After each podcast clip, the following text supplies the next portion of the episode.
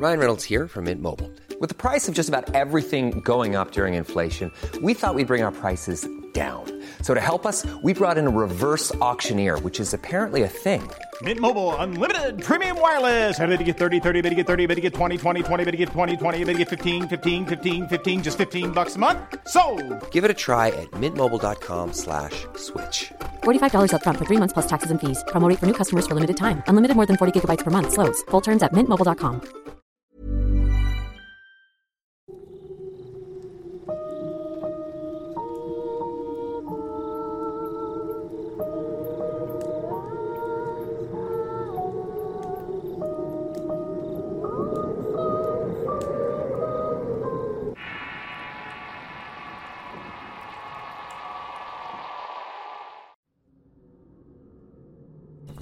A este proyecto nos llegan varias historias interesantes, algunas más cortas que otras, y en esta sección justamente vamos a recopilar algunas de ellas.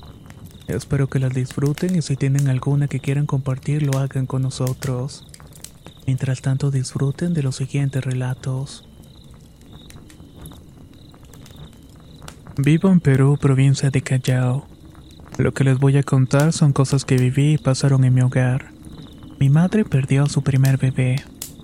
Era una mujercita recién nacida que llegó al mundo con una enfermedad producto de los golpes que le daba mi padre cuando llegaba a casa en estado de ebriedad.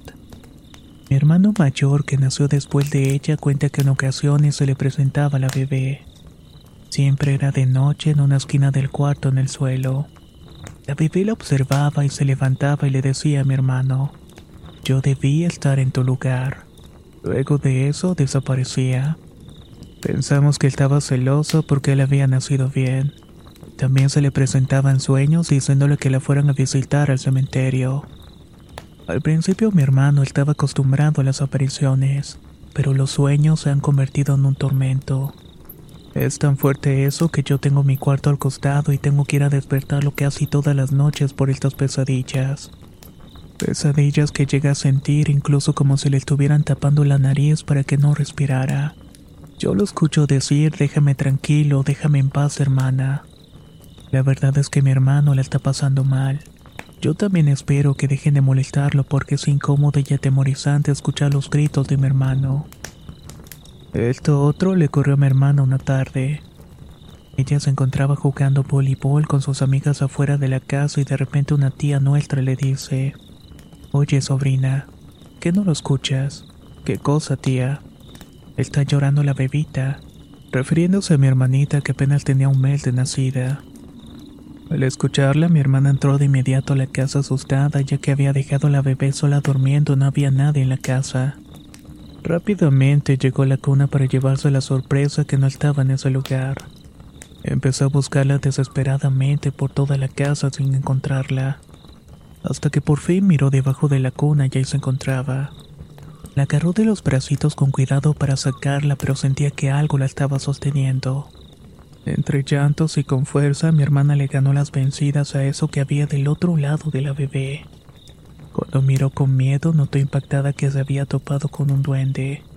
O al menos es así como lo describe mi hermana. Una criatura pequeña con arrugas, sombreros, traje y ojos rojos hirviendo de humo. Aquí en la zona se dicen que los duendes se llevan a los bebés.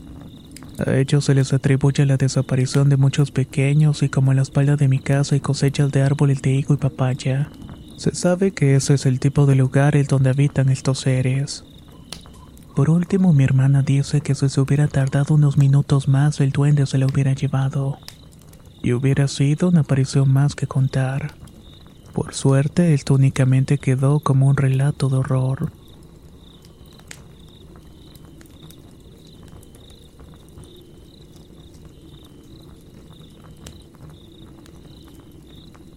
Cuando éramos adolescentes, varios amigos nos juntamos en la casa de una amiga para jugar footbase. También se juntaban siempre sus hermanos mayores y todos nosotros estábamos ahí hasta que oscureciera. De hecho, solamente nos iluminaba un foco de la casa de mi amiga mientras su madre estaba afuera cuidándonos desde la puerta. Ahí frente a su casa tenemos un tronco grande donde nos sentábamos a descansar después de cada juego. Una de las tantas ocasiones ya sentados en el árbol se empezó a escuchar el rechinido de una bicicleta, a lo que una de las hermanas de mi amiga dijo, ¿quién vendrá ahí si ya son casi las 12 de la noche? Nos quedamos sentados esperando que pasara la persona de la bicicleta hasta que vimos la bicicleta subiendo la cuesta. Era una de esas bicicletas antiguas. Tenía una larga parrilla metálica llamada choriceras, pero la bicicleta se conducía totalmente sola. Daba vuelta a los pedales y seguía un rumbo fijo, pero nadie la estaba manejando. Todos nos volteamos a ver para ver si estábamos viendo lo mismo y la madre de mi amiga gritó, ¿Quién eres? Momento en el que la bicicleta agarró por un callejón con toda pericia. Uno de los plebes la siguió diciendo, Ahorita van a ver el que nos quiere asustar. Pero después de esperar unos minutos no regresaba. Preocupados nos armamos de valor y fuimos a buscarlo y lo encontramos ido. Estaba sentado en la cancha mirándose la nada con la cabeza dando vueltas. Al preguntarle qué tenía, se recuperó un poco y nos dijo que iba siguiendo la bicicleta cuando la vio cruzar el alambrado de la escuela. Dice que ni siquiera lo movieron o hicieron ruido las púas. Luego se escuchó una risa dentro de la escuela que lo dejó en shock. Si la madre de mi amiga no lo hubiera visto, nunca nos hubieran creído. Hasta la fecha la señora lo recuerda y dice que era la bicicleta del diablo.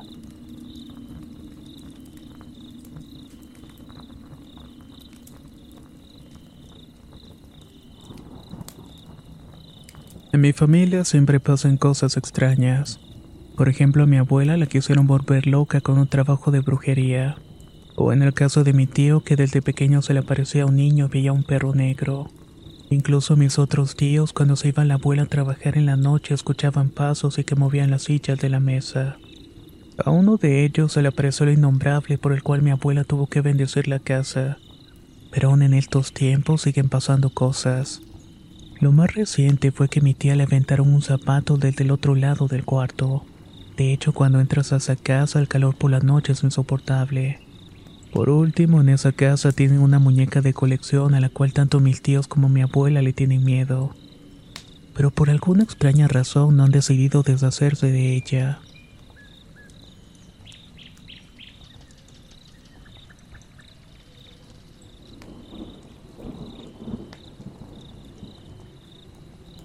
Soy de Cuernavaca, Morelos y me han pasado cosas misteriosas en mi casa.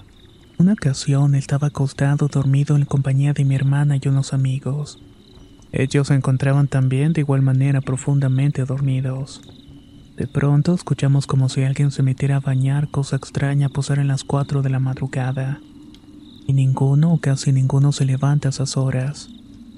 No hicimos caso y continuamos durmiendo y cuando despertamos por la mañana descubrimos pisadas en el piso. De hecho, todavía se seguía escuchando el agua corriendo. Cerramos la cortina de la regadera y las ventanas y las llaves cuando se fue la luz. Algo más o menos normal porque ese día hacía mucho frío y estaba lloviendo muy fuerte. Pero de repente vi una sombra caminar hacia mi recámara. No presté atención y fui a recostarme ya que soy cantante y había tenido una función que me había dejado sumamente fatigado. Al día siguiente mis amigos sintieron un frío helado como yo. Era como si de un mal augurio se trataba y más tarde recibí una llamada de mi madre llorando. Nos decía mi hermana y a mí que mi abuelo que me crió de pequeño se estaba muriendo en su casa. De hecho apenas llegamos falleció y era como si nos estuviera esperando. Después del funeral no podía conciliar el sueño, así que me puse a ver videos donde salía de pequeño con mi abuelo. Esa noche sentí una presencia y no puedo decir si fue él o otro ente. Pero había sentido una respiración fuerte cerca de mi cama y luego sentí una mano en la cara y desapareció. Al abrir los ojos desde ese momento no me siento cómodo en mi propia casa. Es extraño, pero ni siquiera acompañado me puedo sentir tranquilo.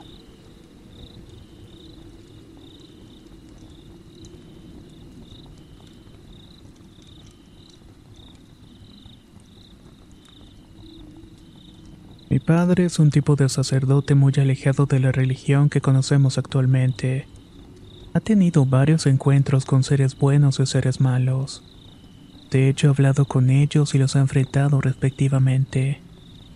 Hablando de estos seres malos, en cierta ocasión él fue en ayuda de personas humildes de la sierra. Mi padre posee dones para sanar espiritualmente el cuerpo de las personas. Al terminar le invitaron un café y dice que al momento que le sirvieron él divisó una silueta negra encorvada que apareció en la entrada de la morada. Esta cosa se adentró en la casa en búsqueda de algo. Mi padre se paró firmemente y con voz segura reprendió dicha aparición que al momento se desvaneció. Al respecto, yo considero que los seres humanos se nos ha privado de ver aquellos seres fantásticos, más que nada debido a que hemos sido corrompidos. Pero aunque no los veamos, ellos conviven día a día con nosotros. Pero bueno, fue un día en que le mostré a mi padre el episodio de relatos de horror de experiencias con extraterrestres, más específicamente el volumen 6. Sobre la última historia mencionaba que él me comentó que la raza con el que el joven tenía contacto era la que tenía los fines malévolos.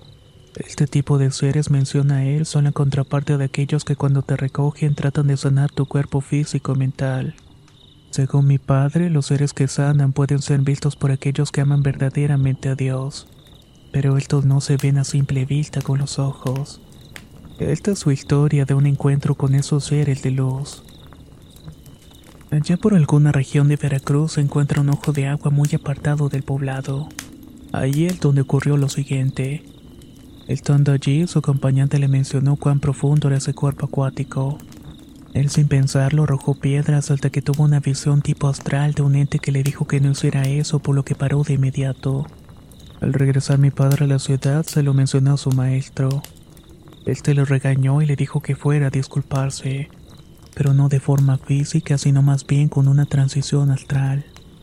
Y es que basado en las enseñanzas de su maestro, mi padre menciona que los seres humanos somos luz incandescente. Dependiendo de cómo nos comportamos, atraemos dichas fuerzas. Al llegar al sitio de agua, presentó una disculpa de forma solemne cuando de repente una esfera salió desde aquel fondo. Se posó frente a él y le permitió entrar a ella. Al momento de entrar a esta esfera, comenzó a transportarlo hacia abajo. Llegando al final pude observar a cientos de figuras humanas de luz con diferentes tamaños y proporciones. Una de esas figuras le dio la bienvenida y lo llevó a dar recorridos por aquellas instalaciones. Él como todo un curioso empezó a vagar con la mirada tan espectacular. Ahí pudo notar que todos lo estaban observando. Casi de inmediato la silueta que lo guiaba le mencionó que estaba muy interesado en alguien como él, en alguien de carne y hueso que estuviera allí porque incluso se han acercado científicos exploradores submarinos. Quieren descubrir los misterios que aguardan ahí dentro, pero solamente él tuvo dicho privilegio porque le hicieron entender que él conoce al Hijo de Dios y sabe quién es este.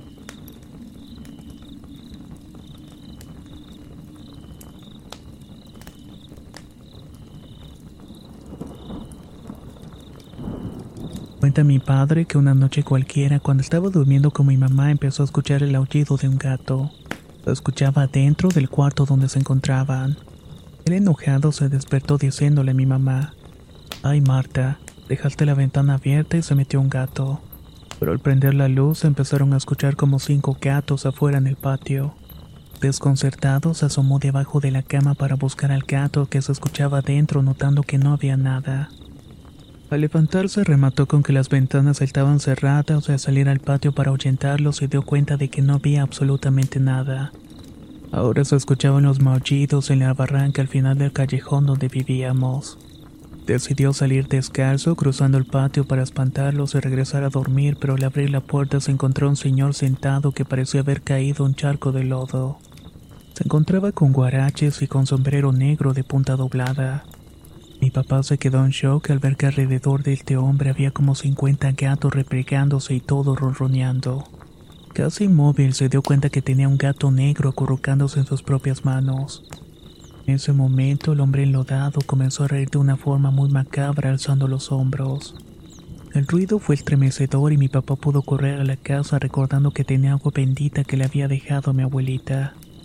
Entró y tomó el valor para regresar pero ya no pudo abrir la puerta así que empezó a aventar el agua bendita a modo que cayera hacia la calle. Esto hizo que los gatos empezaran a gritar de dolor haciendo ruidos como si estuvieran peleándose. Al abrir la puerta aventó lo último que le quedaba de agua bendita dándose cuenta de que ya no había nada. Ni el extraño hombre ni los gatos se encontraban allí. Mi papá siempre ha dicho que se trataba del mismísimo diablo.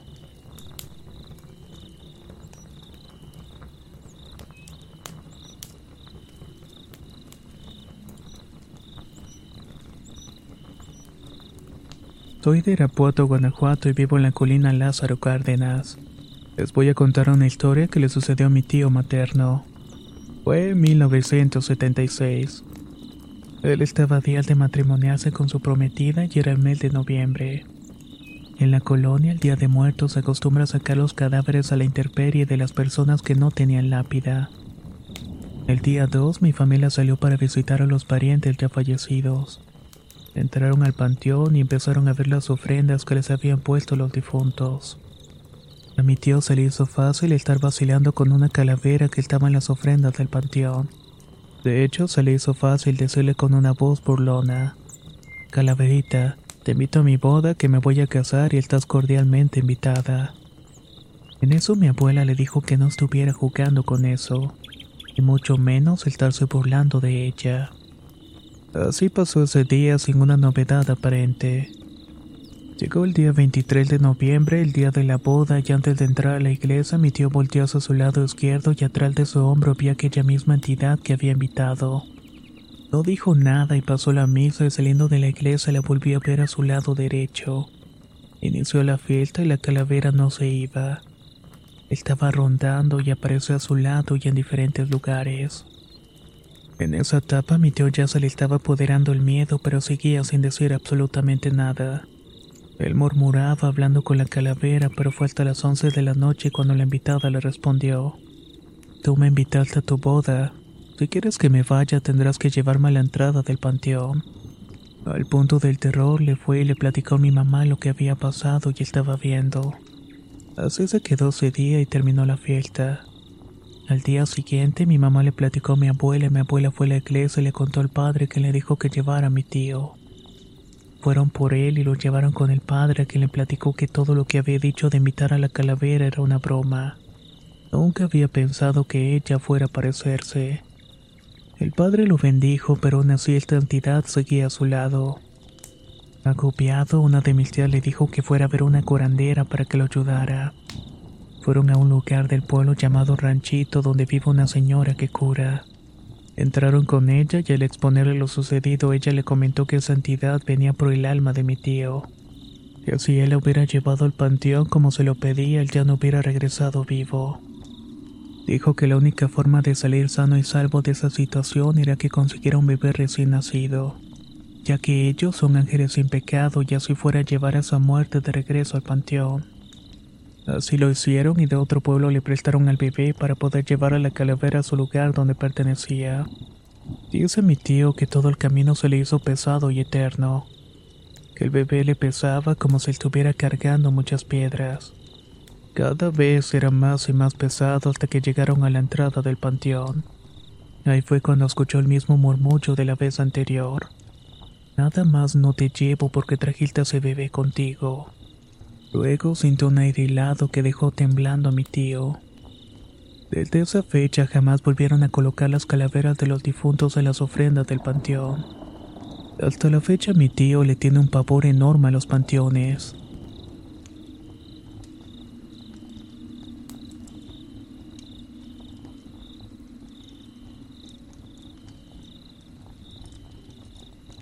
Soy de Tijuana, Baja California y he tenido algunas experiencias terroríficas. Tengo siete años viviendo en mi actual departamento y lo primero que me pasó fue hace tres años. Yo y mis dos amigos estábamos aburridos en el fraccionamiento en el que vivimos porque es nuevo. No teníamos más amigos, pero el cerro nos quedaba bastante cerca. Fuimos y caminamos unos 20 minutos hasta un pozo de agua que suele visitar la gente. Nos metimos y nos divertimos y la gente se empezó a ir como eso de las seis de la tarde. Nosotros salimos del agua y decidimos explorar un poco el cerro. No caminamos mucho cuando de pronto vimos tres bolas de fuego en el cielo. Asustados lloramos porque según nosotros se trataban de brujas. Corrimos gritando sin parar hasta que llegamos a nuestras casas sin voltear atrás. Realmente nunca supimos hasta qué punto nos persiguieron. Después llegamos de nuevo, pero esta vez llegamos a un rancho muy bello lleno de vegetación donde teníamos un amigo. Lo saludamos y la pasamos bien, pero tres días después que regresamos con mi hermano quedamos muy impactados. Vimos que este rancho estaba totalmente destruido, seco y árido sin señales de vida. Sentí un terror impresionante y nos dio miedo y nos regresamos. Todo el camino estuvimos viendo de reojo sombras muy claramente. Empezamos a correr a nuestra casa y le dijimos a nuestra madre, pero no logramos convencerla. Desconcertados, mi hermano y yo volvimos al día siguiente y no lo podíamos creer. El rancho estaba igual que antes. Verde, con plantas, arbustos, insectos y aves. Era como si no hubiera pasado nada. Se me enchinó la piel porque no había explicación alguna. Me sentí raro y llegamos a casa y no podía dejar de pensar en ese caso. Ese cerro es muy extraño y hemos ido muchas veces y te produce malos presentimientos. Hemos explorado más lejos hasta llegar a una arbolada en la cual sobresalía un viñedo grandísimo. Esa vez entramos y vimos ropa tirada ya que de por sí nos daba mucho miedo. Nos espantamos cuando nos encontramos en una ocasión una casa subterránea en la cual no entramos ya que se sentía que dentro había algo malo. Actualmente estoy planeando nuevamente ir al cerro. De hecho, desde que fuimos me molestan sombras que pasan por mi ventana y he tenido acontecimientos terroríficos. El más impactante fue una noche como eso de las 5 de la madrugada. Estaba preparándome para irme a la secundaria cuando al verme en el espejo que refleja la ventana me vi yo mismo muerto. Estaba blanco y con venas negras. En ese momento rompí en llanto y me fui del cuarto, solo aumentando mi miedo ya que mis padres no me creyeron. Todo esto todavía me sigue pasando y únicamente por ir a este cerro.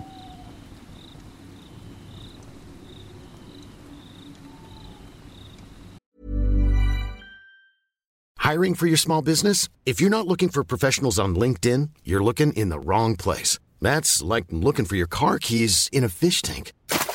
LinkedIn helps you hire professionals you can't find anywhere else, even those who aren't actively searching for a new job but might be open to the perfect role. In a given month, over 70% of LinkedIn users don't even visit other leading job sites. So start looking in the right place. With LinkedIn, you can hire professionals like a professional. Post your free job on linkedin.com slash people today. If you thought the only way to get a more defined jawline with natural-looking results was through surgery, think again. Juvederm Volux XC is a non-surgical injectable gel filler that improves moderate to severe loss of jawline definition and can help you achieve natural-looking results with little downtime. Even better, this improved definition lasts up to one year with optimal treatment. No maintenance required. Improve jawline definition for a smooth, sculpted look with Juvederm Volux XC. For important safety information and to find a licensed specialist, visit juvederm.com. That's J U V E D E R M.com. Not for people with severe allergic reactions, allergies to lidocaine, or the proteins used in Juvederm. Common side effects include injection site redness, swelling, pain, tenderness, firmness, lumps, bumps, bruising, discoloration, or itching. There's a risk of unintentional injection into a blood vessel, which can cause vision abnormalities, blindness, stroke, temporary scabs, or scarring. Talk to a licensed specialist to find out if it's right for you.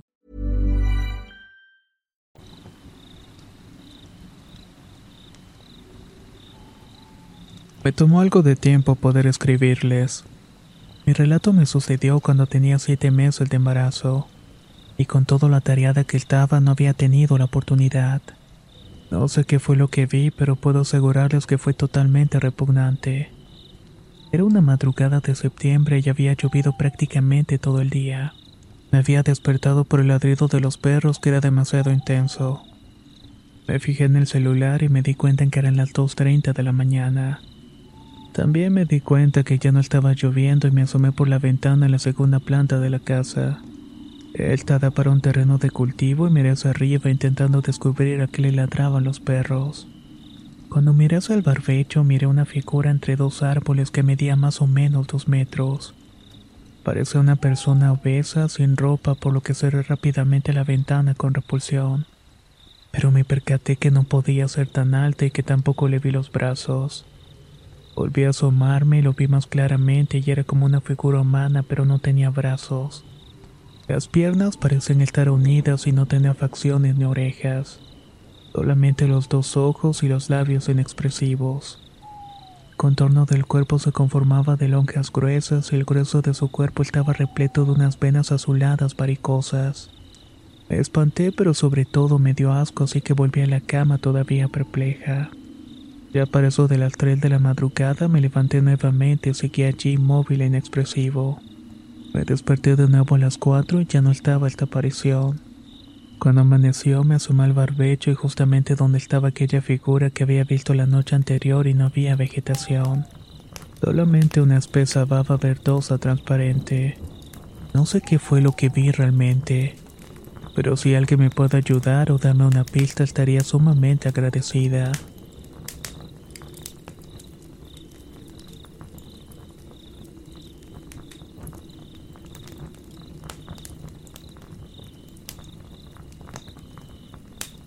Tengo 16 años y les voy a contar algo extraño que hasta ahora no puedo explicarme. Cuando estaba en quinto grado de primaria, un día común y corriente tuve ganas de ir al baño, así que le pedí permiso a la maestra. Fui e hice lo que necesitaba hacer y cuando salí del tocador me percaté que uno de los lavamanos estaba botando mucha agua. Así que decidí cerrar la llave y salir del baño. Pero después sentí la necesidad de volver a entrar para abrir la llave. Cuando iba a hacerlo vi por el rabillo del ojo que había alguien en el segundo sanitario. No paré mucha bola, así que abrí la llave y salí del baño. Sin embargo, la curiosidad no me dejaba, así que volví al baño para fijarme bien. Solamente para darme cuenta que en la tercera puerta del baño había una mujer toda vestida de negro. No quise mirarla directamente y volví a salir del baño, pero no estaba muy contenta. Así que volví a entrar y abrí la llave otra vez. En esta tercera entrada y salida no miré hacia ningún lado, pero estoy segura de que había algo ahí dentro. Ya recordé de golpe que recién había muerto ahogada una compañera. Ella se sentaba en el baño de la misma manera en la que hacía la silueta. Esto otro me pasó cuando estaba en octavo grado. En esos días estuvimos recordando que en el último baño había muerto una monja. Bueno, eso era lo que escuchábamos y nos reíamos de todo aquello. Incluso decíamos tres veces monje, salíamos corriendo del baño. Ese día solamente estábamos dos personas en el baño, una amiga y yo. Estábamos hablando cuando de pronto sentí que me rasguñaron la pierna izquierda. De inmediato volteé, pero no había nada y las dos salimos corriendo. Ella me preguntaba que por qué había salido así y le respondí que me habían aruñado. Cuando miramos bien, mi pierna tenía tres rasguños.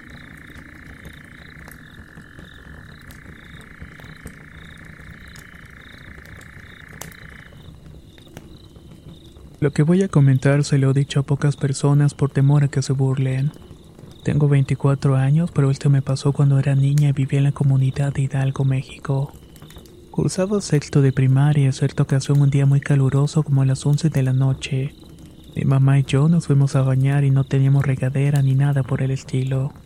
Solamente era un cuartito de metro y medio sin techo que usábamos como lavadero para bañarnos.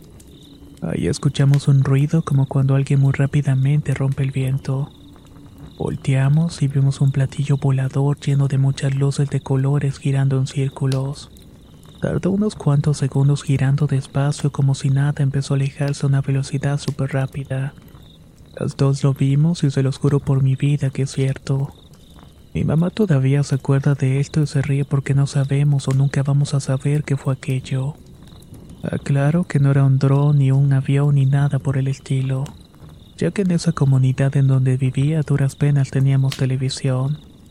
Además en ese tiempo no teníamos celular y en el municipio no pasaban aviones cerca. Su forma era totalmente diferente y cilíndrica, y aparte lanzaba una combinación de colores increíbles.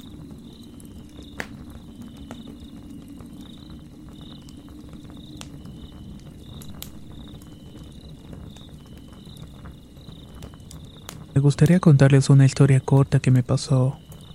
Vivo en California y mi casa es un poco grande y tiene un terreno de trabajo atrás. Tiene dos entradas para pasar atrás y una desde afuera por un portón. Mientras tanto la otra es desde dentro de mi casa, pero tengo que atravesar una bodega para llegar.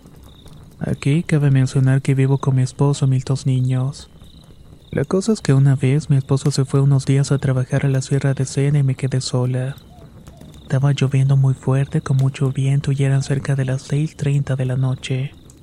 Empezaba apenas a oscurecer cuando escuché a un gato maullar muy fuerte en la bodega. Creí que era por la lluvia y que estaba asustado por lo que pensé en salir para meterlo. Me había dado lástima pero me arrepentí porque realmente estaba lloviendo muy fuerte.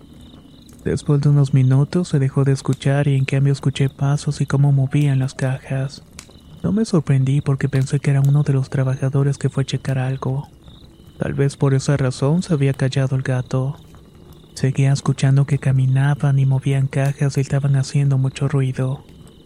Se escuchaban botas pesadas y pensé que por la lluvia, pobres hombres, tenían que venir de todas maneras a trabajar. Después de aproximadamente dos horas dejé de escuchar el ruido. Todo continuaba normal, pero días después que llegó mi esposo me preguntó que cómo la habíamos pasado con las lluvias. Le contesté que todo bien, pero se sorprendió cuando le dije que había escuchado a los trabajadores. Me miró raro y dijo que no era posible ya que el trabajo estaba terminado, que no había nada que hacer y mucho menos con ese clima. Además, no había forma de que pasaran a la bodega ya que se había llevado las llaves. Me quedé sorprendida ya que no quise insistir, pero fui a verificar y en efecto la puerta de metal estaba cerrada por dentro. Todo estaba en su lugar.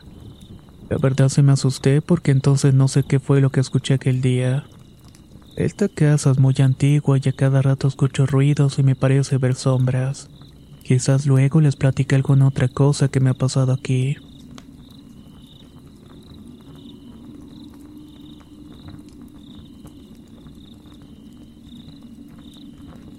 Hace dos años viví al lado de un panteón cerca a unos 50 metros aproximadamente. Una noche estaba por dormir y llegaba de trabajar con mi padre y venía cansado.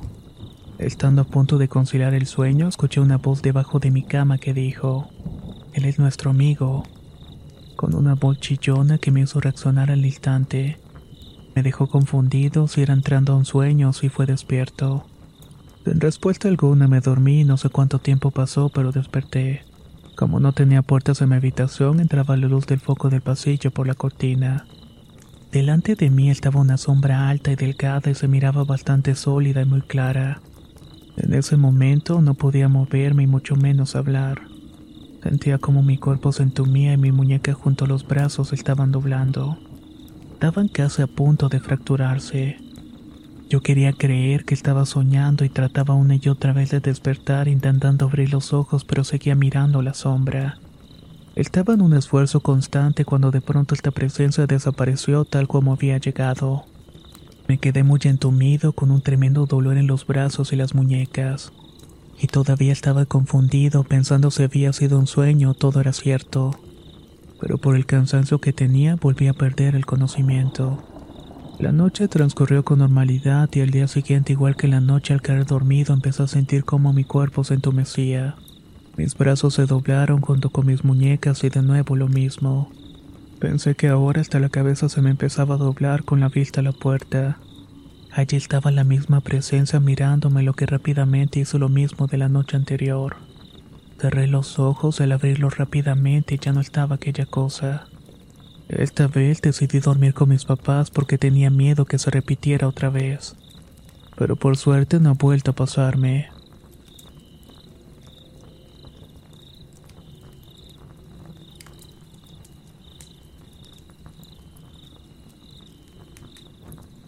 Les voy a contar sobre un primer novio que tuve, un fanático religioso porque ahora me hizo un trabajo de brujería. En aquel tiempo vivía con mis papás y tenía mi cama al lado de la ventana a la misma altura. Así podía estar recostada y abrir la ventana que daba a la calle.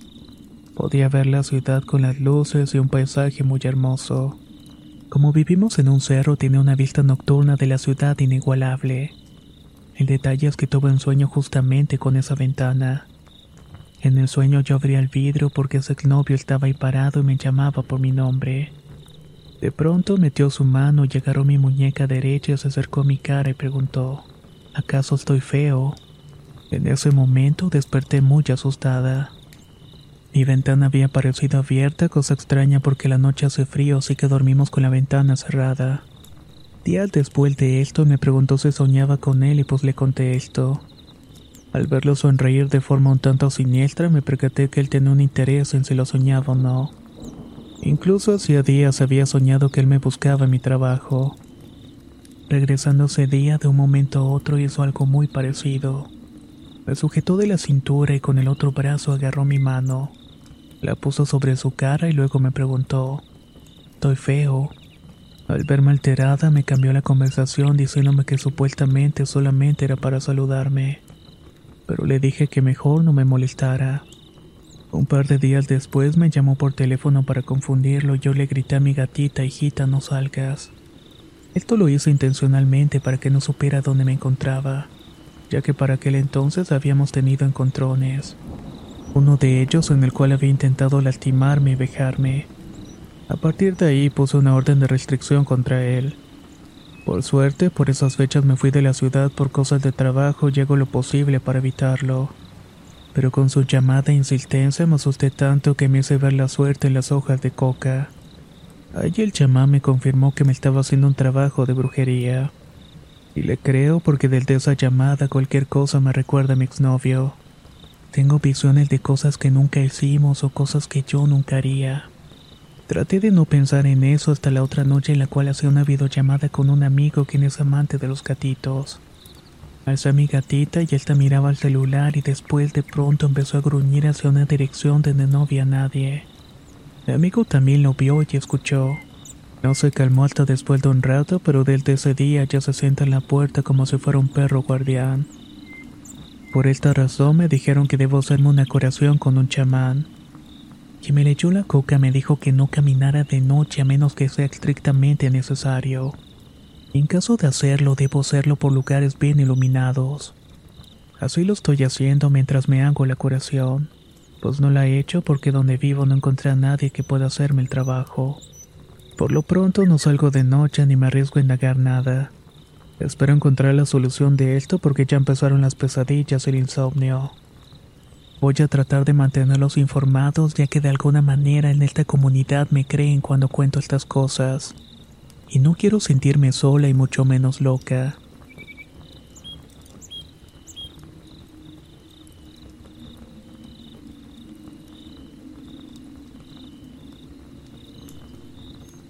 Mi historia quizás no sea muy larga ni emocionante, pero es algo que quiero sacar para descansar un poco lo que cargo. En la actualidad vivo en la Ciudad de México y cuando tenía 15 años dejé la secundaria. Hecho esto, conseguí trabajo cuidando un rancho cerca de mi pueblo. Este trabajo me lo consiguió un hombre conocido por la familia. El caso es que cuando llegué me pareció un lugar muy bonito, un lugar donde habría querido vivir siempre pero desde el primer día noté muchos hombres con armas y sentí mucho miedo. Mi primer trabajo fue ser cuidador de los caballos y un día limpiando las orillas del rancho vi una pared separada de las demás. Esta estaba llena de agujeros de bala y sangre. Estaba a punto de limpiar cuando en eso el dueño me tomó fuerte de brazo y me dijo, No, hijo, esas manchas son trofeos. No las toques y déjame eso allí. Obedecí y entonces continué trabajando. Un par de noches después comenzó a escuchar gritos en esa pared y sonaba como si mucha gente llorara al mismo tiempo. Como era mi trabajo, me asomé a ver qué era vi a una mujer caminando con una niña de la mano. Crédulo, mi impresión fue mayor cuando estas personas parecieron disolverse en el aire. Decidí no contarle a nadie y continué con mis labores. Cierto día me hablaron para recoger unos vidrios porque los nietos del dueño habían roto una ventana. Limpiando ese pasillo, vi en cuartos y ventanas medio abierto, la curiosidad me ganó y entré. Allí estaba una cama de piedra que estaba pintada de negro al igual que las paredes. Por una razón extraña daban ganas de acostarse en ella. En eso me sorprendió el dueño nuevamente y me dijo, ¿Qué hijo? ¿Te gusta? Nunca te vayas a acostar en ella por más ganas que te den. Nunca te acuestes, vale. Después de eso, durante las noches escuchaba torturas y la comprendí. Este hombre hacía cosas en la noche. A veces lo veía con la cara manchada de sangre al amanecer y espero que fuera de algún animal. Luego lo llegué a ver dando vueltas toda la noche alrededor de una fogata. No puedo decirles quién es porque ni siquiera lo sé. Solamente sé que es una persona muy poderosa. Hoy ese lugar está abandonado pues la policía y el ejército lo incautaron, así como el ganado, los carros y otras pertenencias de aquella persona. Lo único que puedo decir es que este hombre se hizo rico de la noche a la mañana. Así que me imagino al igual que ustedes que pudo haber hecho para haber logrado esto.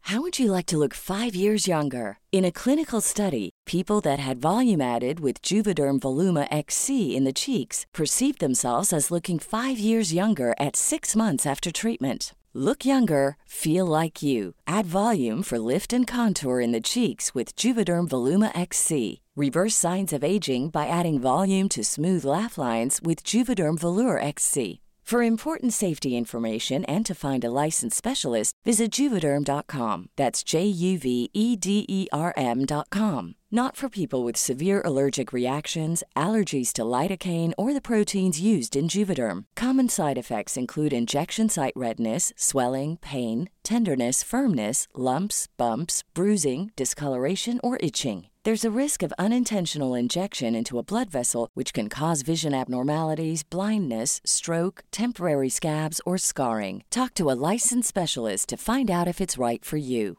Hey, folks, I'm Mark Marin from the WTF Podcast, and this episode is brought to you by Kleenex Ultra Soft Tissues, your ally to help tackle your allergy symptoms this season. I love the change of seasons, but nobody loves pollen and all those other things floating in the air that make you sneeze during this nice weather. Kleenex Ultra Soft Tissues are hypoallergenic and allergist approved, so fight back against watery eyes and runny noses without worrying about irritating your skin. For this allergy season, grab Kleenex and face allergies head on.